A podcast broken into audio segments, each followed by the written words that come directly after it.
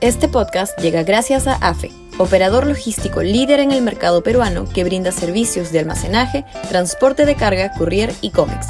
Los puedes ubicar en www.afe.pe.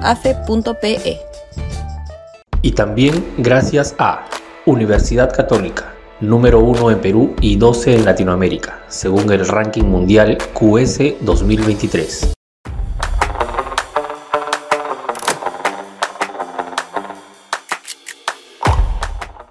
Grandes tareas del nuevo Congreso.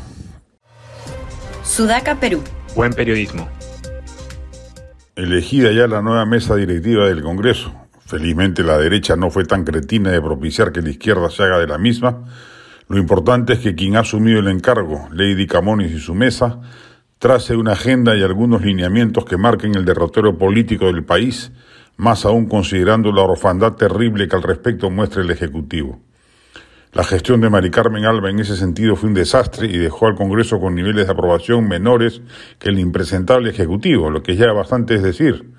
Las razones de ello se explican, entre otras cosas, por haber desplegado una oposición inútil y una proactividad legislativa inocua. Lo primero y más importante que deberá hacer la nueva gestión es subrayar una permanente y enérgica actitud de contrapeso opositor frente a un gobierno fallido como el de Castillo, menos aún luego del caso Pacheco. El Congreso, si así lo hace, podría recuperar algún prestigio y dejar de ser visto como la guardería de niños, que ahora se sabe eran más de los seis previstos, de allí los 52 votos de la lista de Dras Medina, y el recinto de obtusos interesados en quedarse cinco años a toda costa, que lo único que han logrado ha sido facilitarle la permanencia en el poder al mediocre y, según muchos indicios, corrupto presidente que tenemos.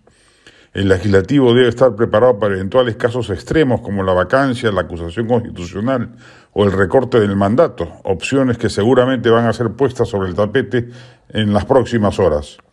Se espera al respecto claridad y firmeza de la mesa directiva.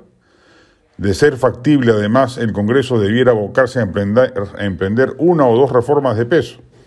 Por ejemplo, trabajar con comisiones de expertos que luego desemboquen en proyectos de ley respecto de la modificatoria de las normas de descentralización funestas para el país, o diseñar una reforma de la salud pública, cuyo estado de cosas es un desastre, con un MINSA y un salud que no funcionan para nada y se han constituido en un botín para mafias sindicales que medran de ambos.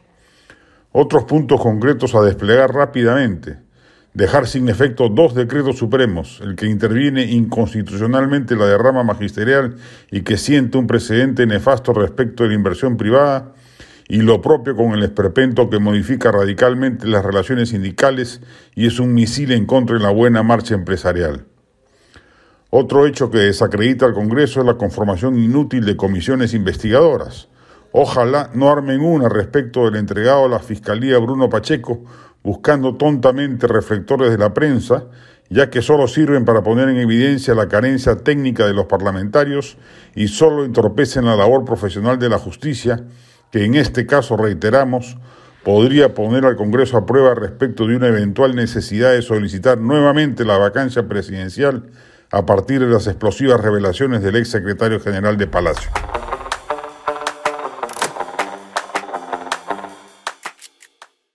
Este podcast llegó gracias a AFE, operador logístico líder en el mercado peruano que brinda servicios de almacenaje, transporte de carga, courier y cómics.